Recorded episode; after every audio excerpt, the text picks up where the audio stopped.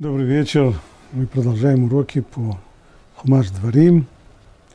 И сегодня мы начинаем новый недельный раздел Шофтим. Шофтим буквально в переводе означает судьи. И в этом недельном разделе Тора закладывает основы того государства, которое должен будет еврейский народ построить в Эрец Израиль, в земле Израиля, в соответствии с законами Тора.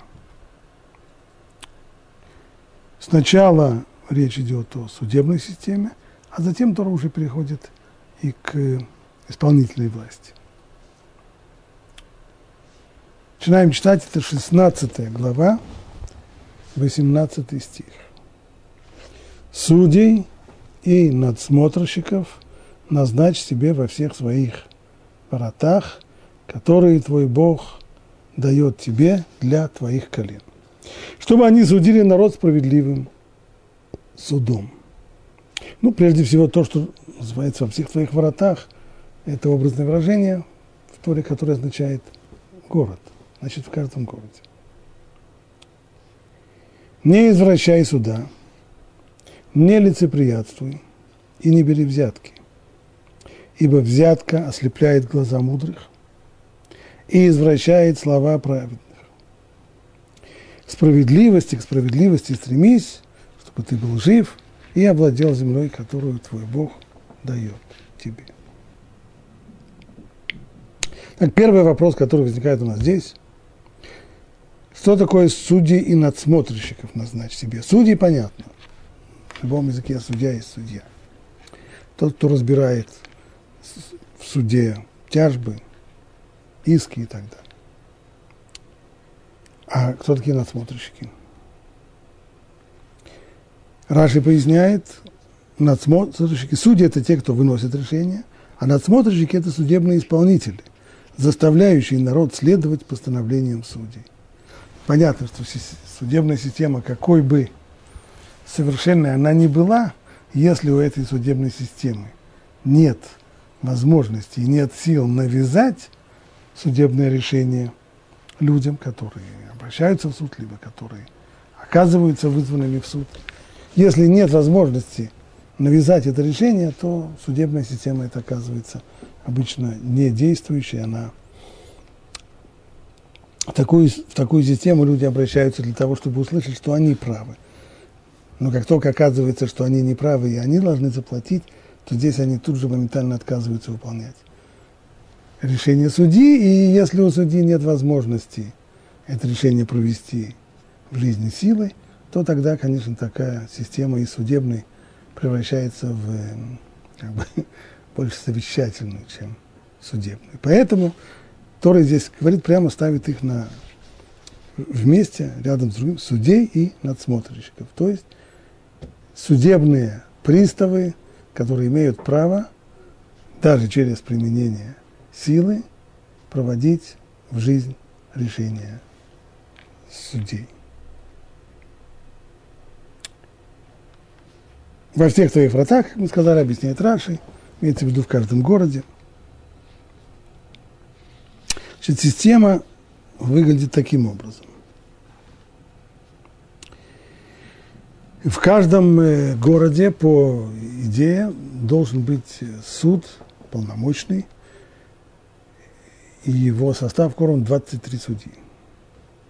И когда там есть такой состав, такой кворум, то тогда этот суд может быть полномочен разбирать любые абсолютно вопросы, не только заниматься гражданскими делами, не только рассматривать тяжбы и взаимные иски, но и заниматься даже и уголовным судопроизводством. Такой суд имеет, имеет возможность, имеет право по Торе присудить даже к смертной казни. В тех случаях, в которых это предусмотрено – законом Торы. Помимо вот этих вот э, судов в Иерусалиме, в храме, должен был заседать Верховный суд. Вот эти две судебных коллегии, городской суд из 23 судей и Верховный суд, а в нем по закону Тора должно быть 71, 71 судья. Так мы видим, что это еще в Торе сказано, в книге Бамидбар, когда Всевышний сказал Муше набрать себе вот такой вот, э, такую верховную судебную коллегию и набрать туда 70 человек, они все 70 человек при Муше, стал быть вместе с ним, вместе с э, Мушерабейну, всего 71 человек.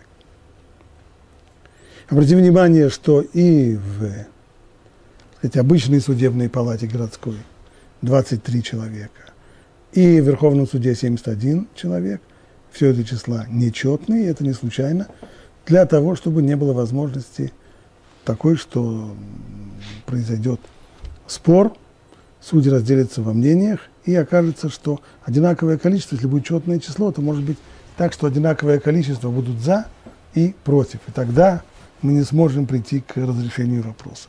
Поэтому Тора предусматривает всегда нечетное число судей. Вот эти две коллегии и суд э, городской, в котором заседает 23 судей, и Верховный суд, они в нашей литературе называются Санедрин. Санедрин – это слово, которое заимствовано мудрецами из греческого языка. По-древнегречески буквально это означает «совет старейшин», а в еврейском э, в еврейской литературе это слово было заимствовано вот для обозначения судебных коллегий, городского суда и Верховного суда. Помимо вот этих вот э, двух коллегий, всегда может назначаться или созываться э, простой суд для, он вовсе не должен быть вообще постоянным, может созываться при необходимости, суд из трех судей, которые рассматривают уже более простые вещи, в основном касающиеся гражданского права, вопросы о купле-продаже, вопросы о судах, возвращении суд и так далее. Вот это коротко так выглядит судебная система. И если здесь высказано это в форме закона Торы, стало быть, есть обязанность, заповедь, мецва назначать судей, как сказано, судей надсмотрщиков назначь себе во всех своих воротах, объяснили, что это имеется в виду, во всех городах, которые твой Бог дает тебе для твоих колен, чтобы они судили народ правильным судом. Вопрос. А если живет еврейская община где-нибудь за пределами страны Израиля? каком-нибудь э, в городе Торонто в Канаде, например. На них лежит заповедь организовать там еврейский равенский суд или нет? Обязаны ли они организовать? Если исходить из текста стиха, то вроде бы нет. Сказано, судьи насмотрщиков назначь себе во всех своих воротах, которые твой Бог дает тебе. Имеется в виду города, в Израиль, которые Всевышний дает еврейскому народу, позволяет им их завоевать. Это их земля, это их города, это их, вот, вот в них есть обязанность назначения судей. А за пределами земли Израиля вроде бы такой за, заботы, такой обязанности нет. Этот вопрос обсуждает в своем комментарии Рамбан – вот посмотрим, что он пишет. Судей и надсмотрщиков поставь себе во всех своих воротах. Здесь разъяснено, что после того, как Всевышний отдаст евреям землю Израиля, они должны назначить судей в каждом городе. И еще добавлено, что необходимо назначить также надсмотрщиков, судебных приставов, то есть судебных исполнителей.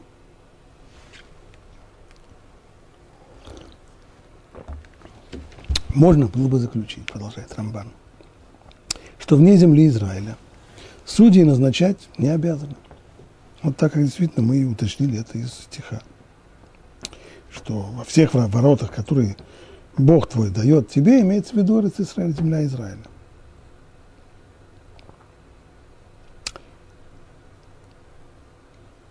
Это если уточнять из текста. А если подумать головой? Живет себе община специально выбрал большую общину для примера в городе Торонто. Тысячи тысяч евреев живут там.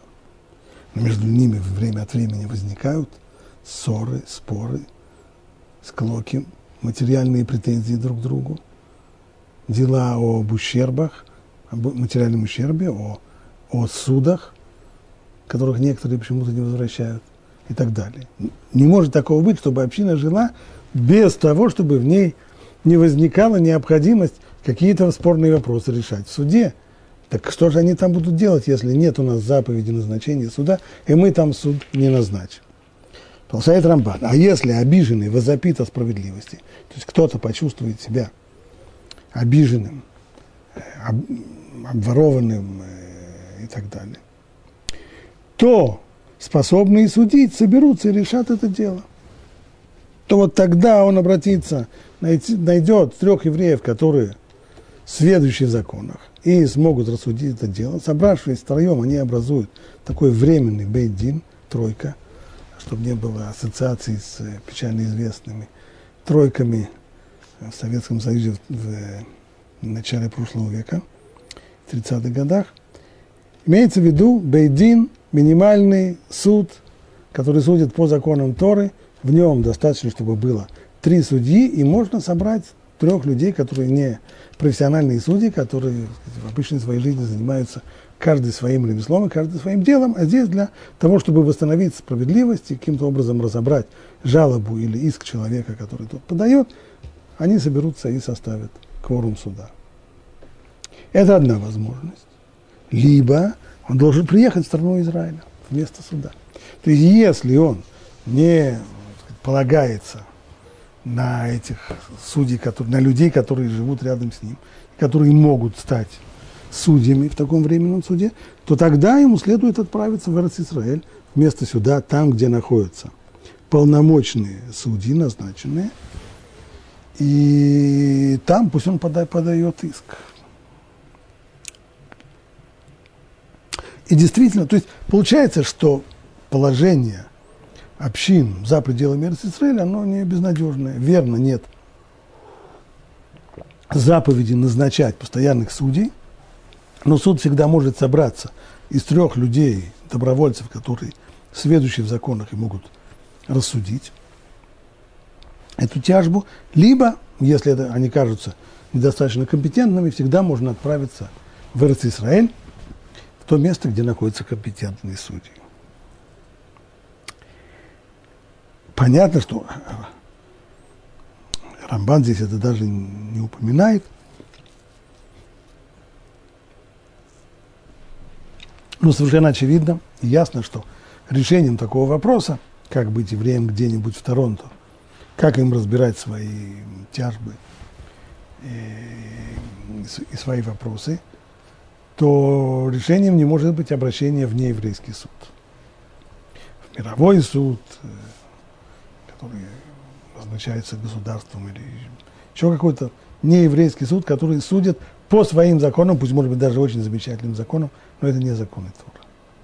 Обращаться в суд, который судит не по законам Тора, нельзя. Нужно обращаться в еврейский суд. Как быть, если истец подает иск против кого-то в еврейский суд, а тот не хочет являться – Хотя в идеале мы говорили, что есть еще здесь еще и надсмотрщики, судебные исполнители, которые в такой ситуации, очевидно, должны позаботиться о том, чтобы вызванный в суд, в суд человек явился, они уже придадут ему приглашение или применяя путем применения умеренной физической силы объяснят ему, что в суде необходимо появиться. Но в настоящее время, когда еврейский суд за пределами Израиля, он даже может быть судом там постоянным и очень уважаемым, но никто не позволит ему иметь своих судебных исполнителей, которые э, вне рамок общего закона страны и государства будут э, принуждать людей исполнять решения еврейского суда, это, конечно, никакое современное государство не позволит. Э, в древности уже совсем глубокой, когда не было стремления, чтобы был единый закон – в государстве, то можно было представить себе такую судебную автономию евреев в различных э, царствах. Но в последнее время, конечно, этого быть не может. Так как быть, если еврей вызывает кого-то в суд, подает на него иск, а тот не является?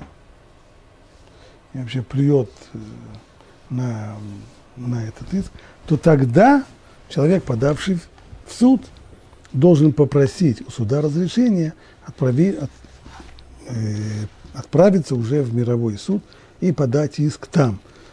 То есть суд, который при современных государственных законах имеет достаточно силы для принуждения, имеет судебных исполнителей, приставов и так далее, которые уже смогут заставить того, кто не хочет явиться в суд, появиться там. Но на это нужно получить разрешение от еврейского равинского суда. Без такого разрешения обращаться в нееврейский суд нельзя.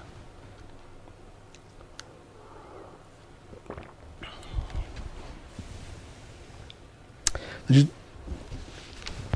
Здесь мы остановились на том, что Рамбам процитировал, Рамбан, извиняюсь, процитировал Рамбама, который считает, что в действительности заповедь назначения судей, она действует только в пределах земли Израиля. За ее границами этой заповеди нет. А как быть человеку, который чувствует, что его э, что кто-то присвоил себе его имущество, его обделили, его обманули, его обобрали и так далее. Либо, сказать, одно из двух. Либо он созовет временный суд из трех следующих людей, которые в состоянии разобрать эту тяжбу, либо поедет в Эрцисраиль. Но, говорит Рам, такова позиция Рампама. Но ведь в талмудическом трактате Макот сказано-то не так. Там говорится, что Санедрин, а, этим словом, мы помним, этим греческим словом обозначается либо суд, постоянный суд из 23 человек, либо Верховный суд из 71 человека. Так вот, в талмудическом трактате Макот сказано, что Санедрин действует как в земле Израиля, так и вне ее. А как же он действует вне ее, если его там никто не назначал? Значит, там назначали судьи, значит, есть необходимость назначения судей, есть заповедь назначения судей и за пределами земли Израиля тоже. Но если так, тогда действительно почему же написано судьи и надсмотрщиков назначь себе во всех твоих воротах и если бы, как Рамбан, то есть, что эта заповедь имела место быть, и не только в пределах Израиля, надо было бы здесь поставить точку. А ведь там Тора продолжает говорить, которые Бог твой дает тебе. А это явный намек, что это только в Израиль. Но разница в том, действительно, есть разница между страной Израиля и странами за ее пределами. Но разница не в том, как видит это Рамбам, что заповедь в Эрец Израиль есть заповедь, есть обязанность назначать судей, а за пределами Израиля нет. Разница в другом.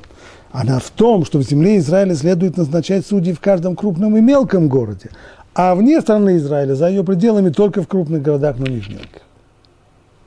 Так, в таких, в районных центрах, скажем, современным языком есть необходимость и есть обязанность по Торе назначать судей, а в мелких местечках, э, деревнях нет.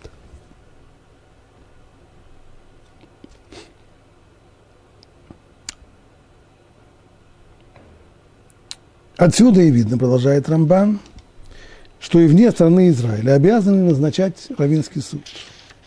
Только не в каждом маленьком городе, как и городке, как и в Израиле, но лишь в больших.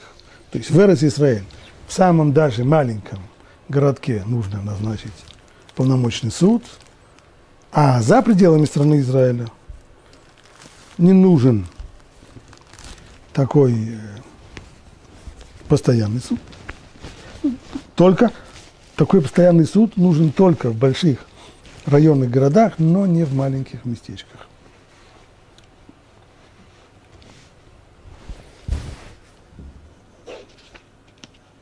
А значит, продолжает Рамбан, эта заповедь остается в силе во все времена.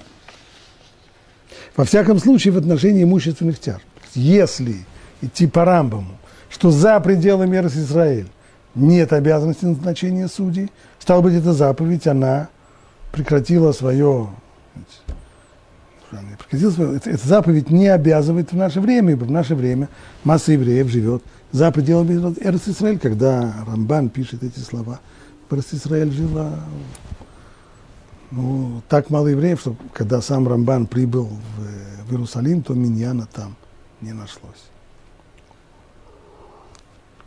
Он должен был уехать в, на северную границу, в Аку. Там была более или менее организованная еврейская община, но в Иерусалиме ничего не было. По Рамбану заповедь назначения судей, она действует и в наше время, ибо даже если большинство евреев живут в Израиль, э, живут за пределами Израиль, простите, то необходимость и заповедь, и обязанность назначать судей у них есть.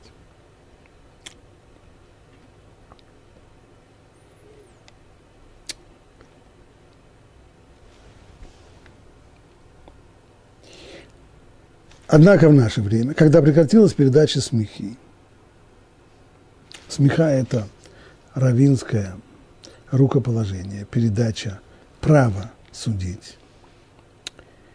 Невозможно назначить судей по закону Торы, как написано, и вот законы, которые ты разъяснишь им. Им, то есть смухим. Смухим означает полномочным, рукоположенным судьям. Но не простым людям. А мы же все, на самом деле, простые люди. Значит, сегодня мы не можем выполнить заповедь назначения судей по Торе, а все наши суды действуют лишь в силу постановления мудрецов. Вот эти вот слова, которые не очень, мягко говоря, не очень понятны, нужно объяснить это более подробно. Остановимся здесь более подробно. Так, по закону Тора действительно. Так как закон этот сформулирован в книге Шмот, Эля Амишпатим Ашер Тасим Лифнеем, Лифнеем вело в лифней идиотот означает, что вот эти законы ты дашь для того, чтобы их разбирали по этим законам, разбирали судебные дела, авторитетные, полномочные судьи. Называют их смухим. От слова смеха, что означает рукоположение.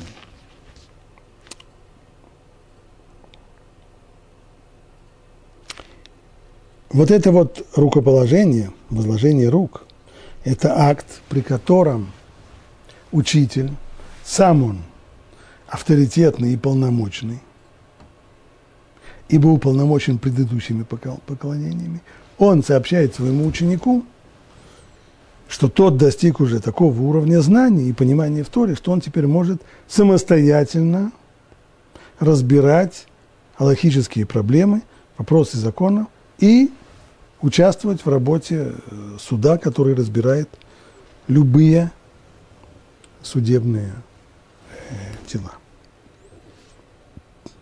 Для того, чтобы дать ученику эту смеху, рукоположить, я не, люблю это слово рукоположить, потому что им пользуются и в, э, в ряде религиозных организаций, которые к нам не имеют никакого отношения –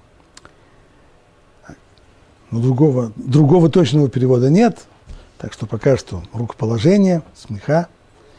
Когда мы помним, что по сути дела это передача полномочий судье, будущему судье, от его учителя. Но сам учитель, он должен быть саму. Кто есть для того, чтобы передать эти полномочия, самостоятельно разбирать судебные тяжбы, понятно, что в составе, в составе суда, не имеется в виду разбирать какое-то судебное дело э, не втроем. Один человек, как он на семи пядей во лбу, не должен этим заниматься.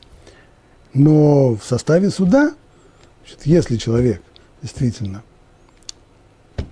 самух, то есть ему передали полномочия, то он сам становится самух полномочным судьей, раввином, но при условии, что тот, кто передал ему эти полномочия, он и сам был в свою очередь самух. То есть получается, что передача смехи она параллельна передаче знаний из устной Торы по цепочке поколений. То есть первым человеком, который дал рукоположение своему ученику, дал смеху своему ученику, был сам уже, который получил Тору из уст Всевышнего. Он обучал Торе весь народ Израиля. Но были те люди, которые были особо к нему близки и получили от него больше знаний, чем другие. Прежде всего, это сказано о его ученике Иошуа бен Нун. Вот его, ему Муше дал смеху, его он уполномочил. И от Иошуа бен Нун в дальнейшем уже, поскольку он уже сам был судьей полномочным, он дал рукоположение другим, своим уже ученикам в свою очередь. И таким образом возникла целая цепочка передачи смехи.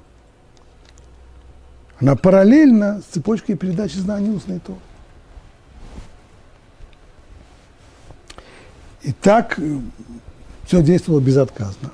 В каждом поколении учителя давали рукоположение своим ученикам, давали смеху и право разбирать любые вопросы своим ученикам, а те, в свою очередь, своим ученикам, и так шло где-то почти полторы тысячи лет, ну, 1350 лет как минимум, со времени исхода из Египта и до, и до позднего периода. Это начало э, второго века, не начало, середина второго века новой общепринятой эры, когда римская власть тот момент Эрос Израиль оказалась под властью Римской империи. И вот тогда власти решили прекратить, вмешаться вот в этот процесс передачи смехи и прекратить его. Это не была просто административная прихоть.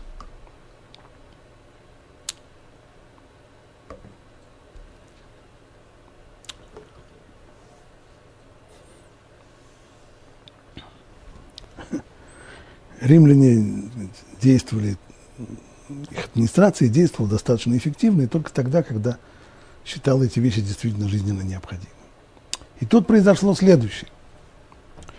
После того, как вспыхнуло восстание против римлян, и была уничтожена полностью э, любая форма э, государственного устройство в Израиль, которое и прежде это было зависимым от римлянам, но имело какие-то элементы самостоятельности, автономии и так далее. Даже царь назначался, вот печально известный царь Ирод, который назначался римскими властями, утверждался римскими властями.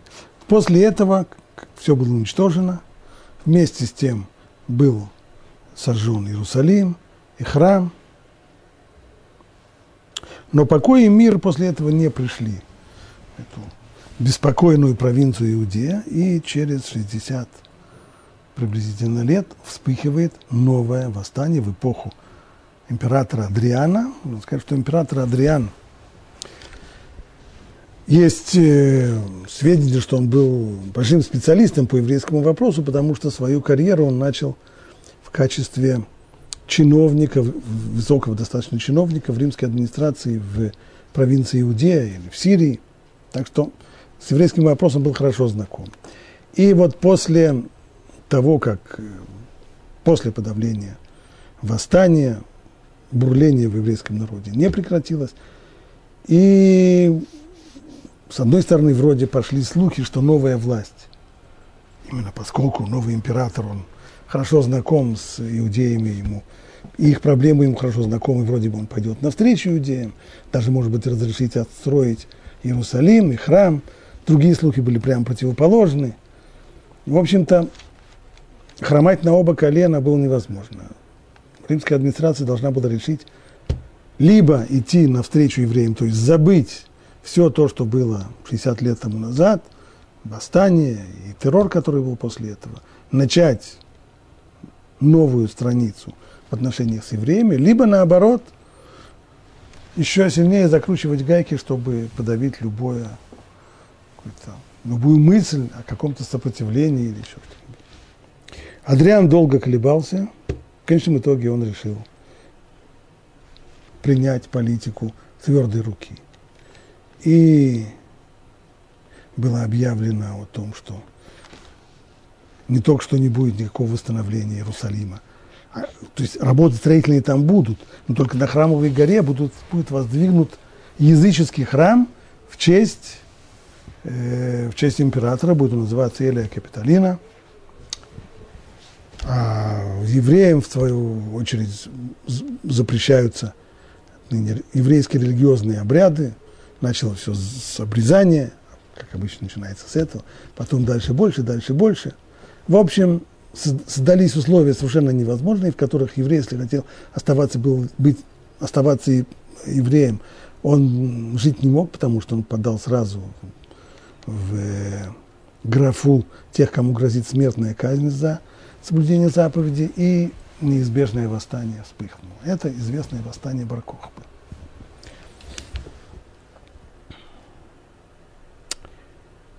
Почему я так подробно об этом рассказываю? Мы говорим здесь про Смухин. Такой обширный экскурс в историю. Потому что после подавления восстания Баркоба, которое, в отличие от предыдущего восстания, римские власти подавили с большим трудом, и вообще было ощущение того, что вся Римская империя зашаталась, ибо одновременно вспыхнули два крупных восстания в Британии и в Иудее, в двух концах света. И вот это, и римская империя должна была напрягать все силы, потому что на самом деле, в общем-то, сил достаточно для того, чтобы подавить параллельно, одновременно два крупномасштабных таких восстания уже не было. Уже не, не, силы были уже не те. Но вместе с тем усилие было сделано, и восстание, оба восстания сначала британское, потом, э, потом и, и иудейское было подавлено. Ну, теперь что? Как предотвратить дальнейшие волнения, поражения, восстания? Если до сих пор римская администрация не вмешивалась в, в религиозные вопросы и давала евреям в религиозной области жить так, как они хотят,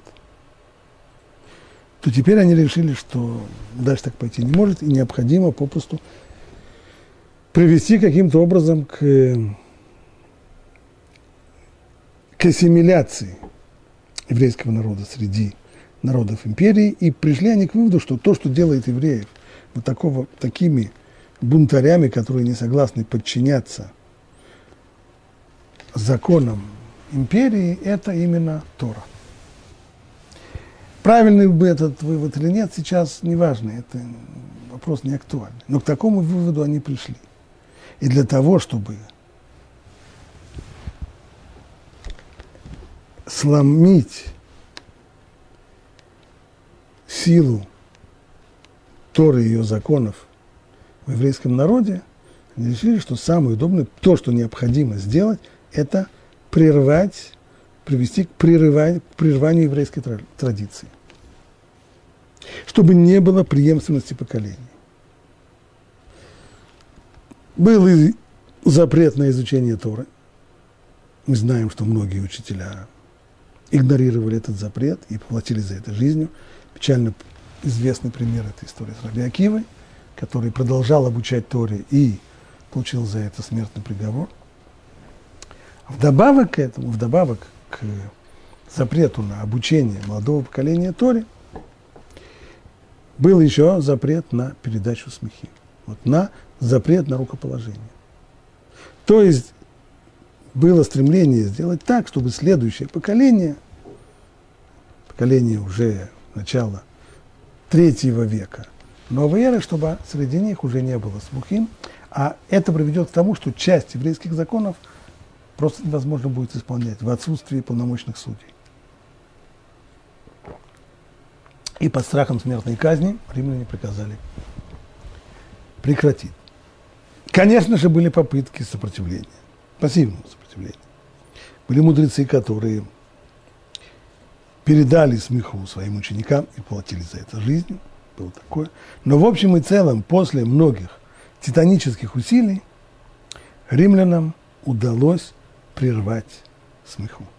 А смеха должна быть непрерывным процессом. Римлянам удалось... Часть людей они убили, часть учеников, не получив смеху, вынуждена была бежать из Израиля из-за террора, который был после, после подавления восстания Баркохбы, и рассеялись они по, по самым различным странам. А передача смехи, она может быть по закону только в Израиль. Вот здесь все согласны.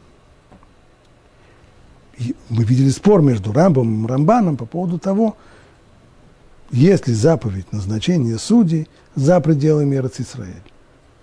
Это назначение судей. Но передача полномочий судье, смеха, это может быть только в Израиль. С этим все согласны. Так смеха прервалась первый раз, но это и последний. Она должна быть непрерывная. Если сегодня кто-то захочет, для того, чтобы передать смеху другому человеку, учитель сам должен быть самух, а он откуда самух? Но, но, здесь нужно сказать одно но. В своде законов Рампама утверждается, что если евреи, живущие в Святой Земле,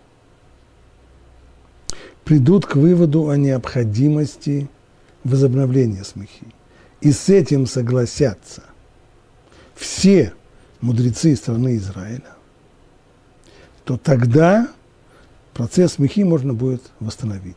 То есть вот это вот соглашение всех мудрецов страны Израиля, оно будет подобно возобновлению смехи, которая была потеряна, и тогда те, которые получат полномочия от всего, всего народа, они в дальнейшем смогут передавать смеху своим ученикам. И Рамбам, записав этот закон, прибавляет к нему еще три слова. Ваадавар царих и хрея. И, в принципе, этот вопрос нужно еще взвесить. В начале XVI века в Цфате, в Эрцисраиле,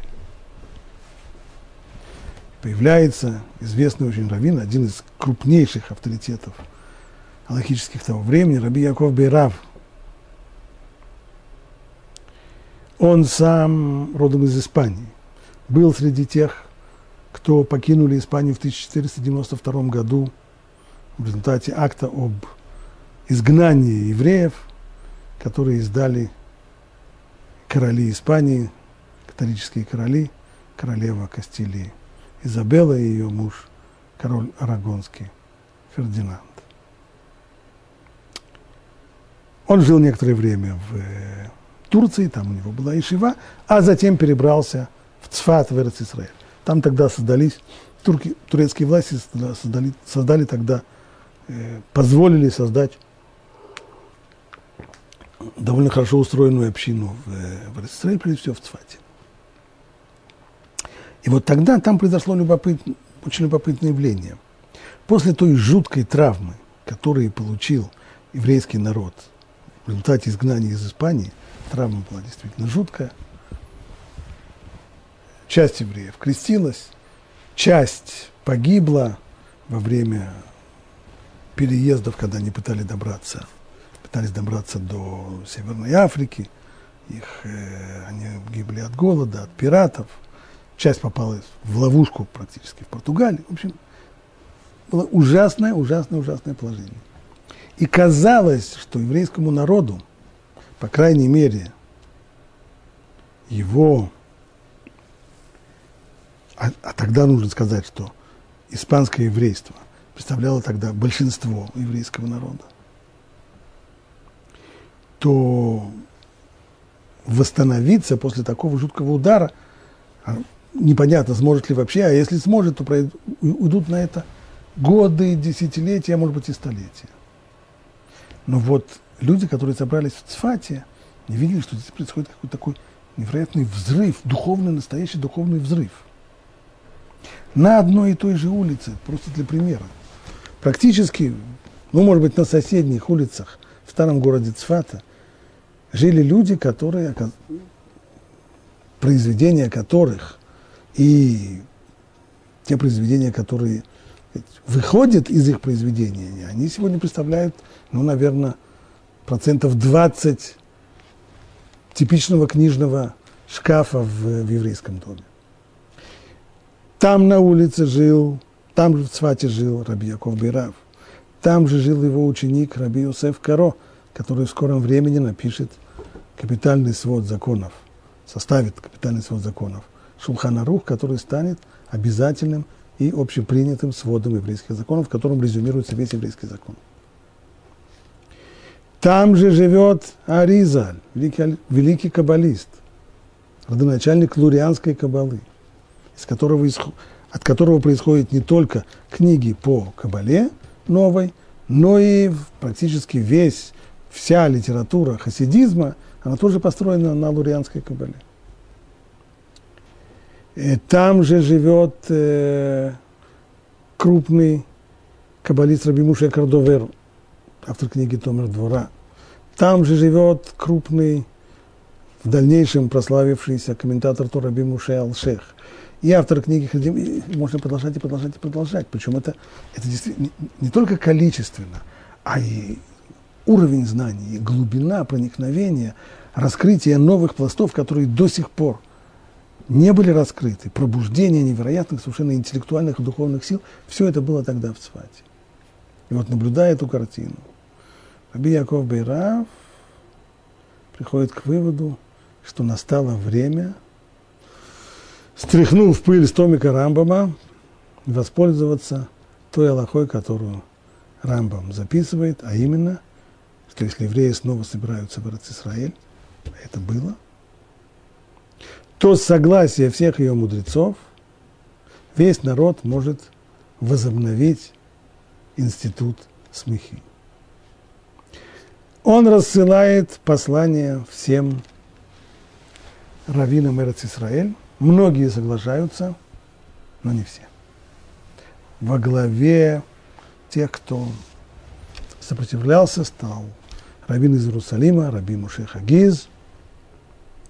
Он напирал на то, что в Рамбом в конце вот этого закона, когда он говорит о возможности возобновления смехи, прибавляет еще те самые три слова «Адавар царих и хрея», то есть это надо еще и взвесить, и обсудить. Иными словами, Рамбам сам, как утверждает Раби Муша Хагиз, как мы видим из этих слов, Рамбам сам вовсе не был уверен, что такая возможность существует. Быть может, все это лишь возможно только после, не только после возвращения еврейского народа в страну, но и после прихода Машеха, а до того возможности возобновления смехи нету. Начался спор. Каждая из сторон пытался убедить вторую сторону. В конечном итоге, поскольку, а это было главное условие Рамбама, чтобы с э, этой инициативой согласились все мудрецы Израиля, а этого не получилось, были э, не согласны.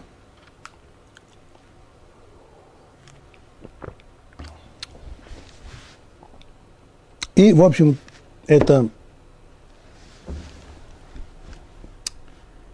инициатива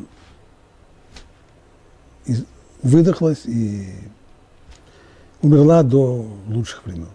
Но, и это важно, что пока шли переговоры, пока шли споры, пока шли дискуссии, Раби Яков Бейрав успел, значит, его жители Цфата тогда наделили полномочиями, называя его сам. Он стал самух, и поскольку они назначили его самух, то он уже своих учеников, наиболее выдающихся, он им передал смеху. Это были уже упомянутый каббалист Раби Муше Кордовера, это был комментатор Тур Раби Муше Алших, и самое главное, это был Раби Йосеф Каро, который в скором времени после этого напишет, составит свой свод Шулханарух, который стал, который был принят в дальнейшем всем народом Израиля как обязательный кодекс Аллахи, как обязательный кодекс еврейского закона для всех, обязывающий всех. Так уж получилось, что вот этот вот кодекс закона вышел, когда за ним авторитет смехи. Потом уже смеха снова не, она, все это не продолжилось. Поскольку не все были согласны из Э, из раввинов Израиль, то Раби Яков Бирав не продолжил это, и никто из учеников его тоже не продолжил давать смеху своим ученикам. На них все остановилось.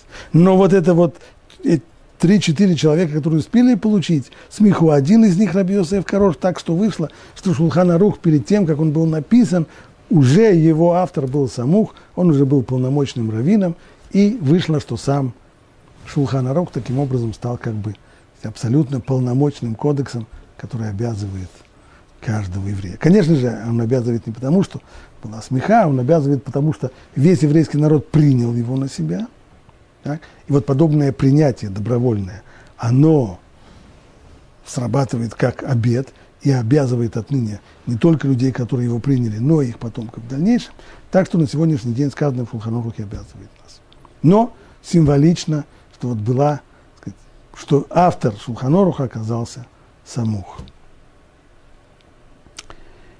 Э, как это Маркс сказал, что история повторяется дважды, один раз в виде трагедии, второй раз в виде фарса. В действительности, после того, как так трагично, неудачно окончилась попытка возобновления смехи в начале XVI века, во времена э, Бейт Йосефа, в дальнейшем были еще э, несколько попыток, которые, в общем, представляли собой, конечно, фарс. Прежде всего, это попытка Наполеона собрать Санедрин во Франции, когда Наполеон продвигает главная вообще, главная заслуга. Наполеон творец современной Европы, конечно, и прежде всего ее судебной системы, которая до сих пор в странах Европы, в общем-то, кодекс Наполеона является основой всего европейского законодательства. И его основные принципы, конечно, это было главное достижение Наполеона, а не а не военные захваты, которые в конечном итоге Франция растеряла все.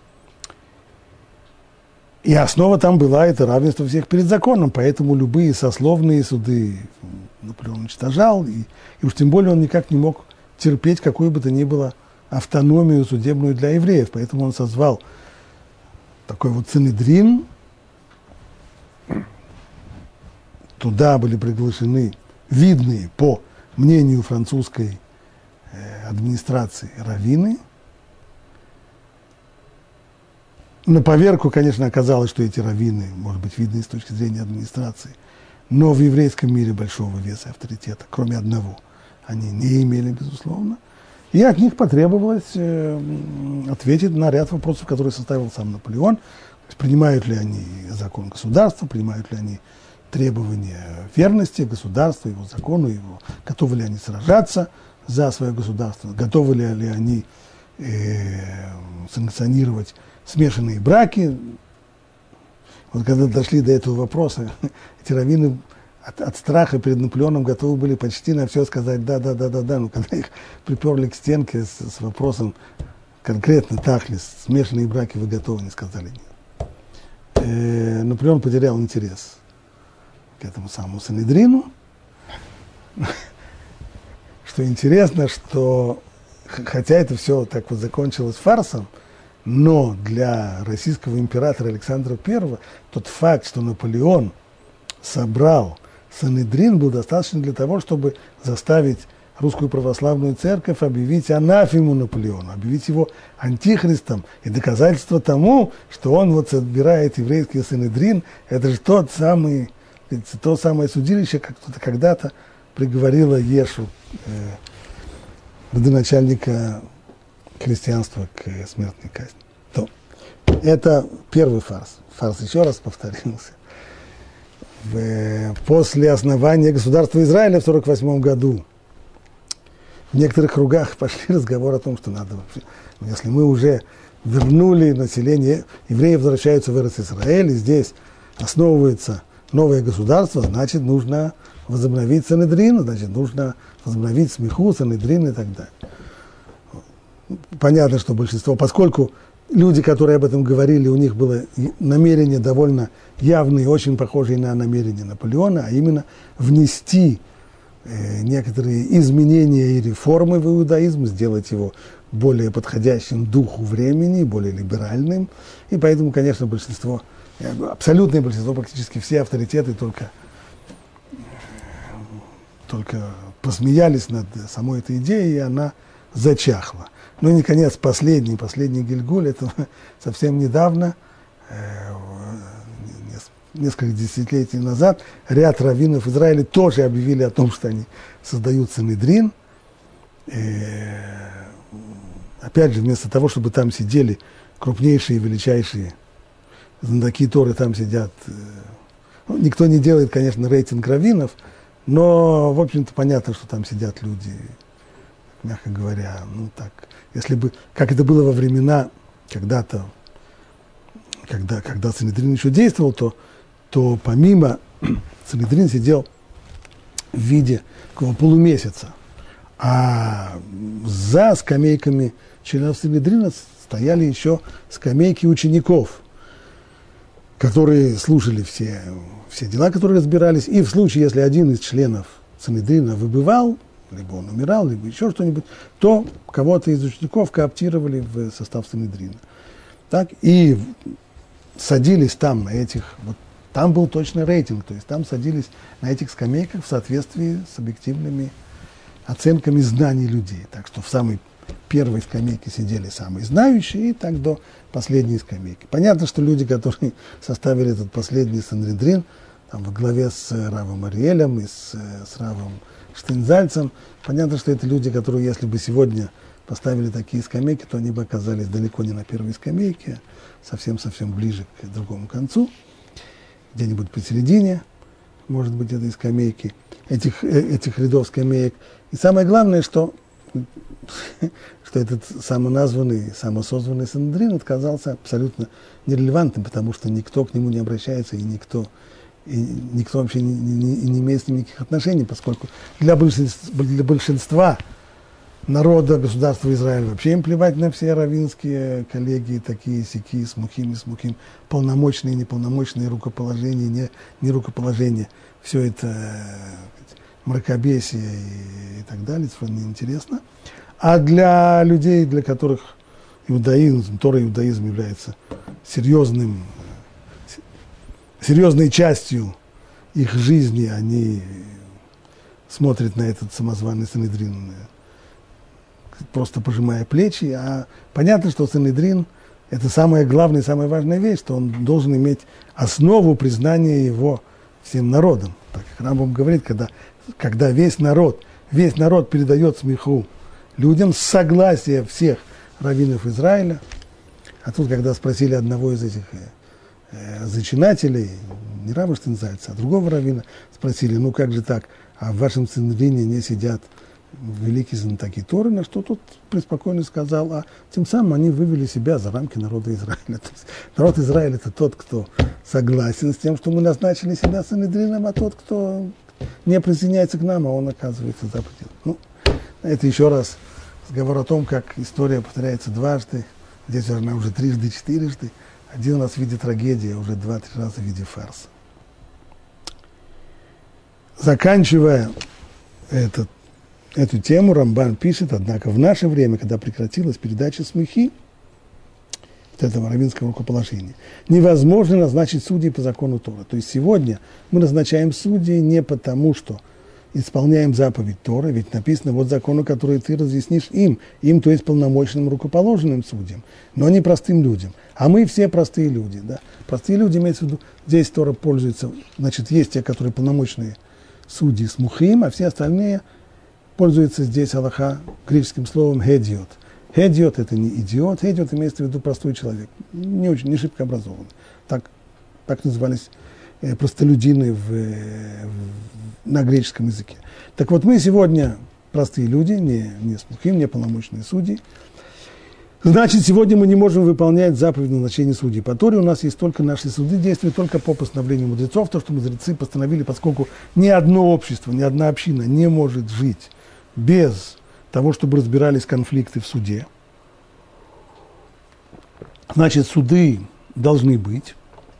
И судьи, которые сегодня заседают в судах, считается, что они исполняют, что они уполномочены полномоченными судьями когда-то в Израиль, но эти полномочия, они очень ограничены, то есть могут разбирать только ограниченный круг вопросов, касающихся торговли, касающихся суд, но не те вещи, в которых может, могут быть э, присуждены штрафы и целый ряд других вещей. То есть полномочия современного суда, они ограничены только так, чтобы дать возможность сказать, существование общины, которая не может существовать нормально, не разбирая определенного рода тяжбы. Но целый ряд э, редко встречающихся, э, скажем, тяжб не разбираются, нет такой возможности, и они будут, могут быть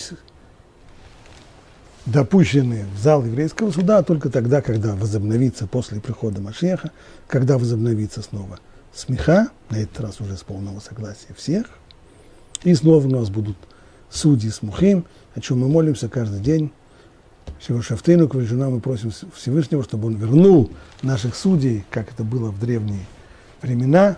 Просим о приходе Машеха, чтобы после прихода Машеха восстановились все элементы государственности еврейского народа, в том числе и судебная система, в которой были бы настоящие полномочные судьи, которые смогли бы судить и разбирать любые вопросы.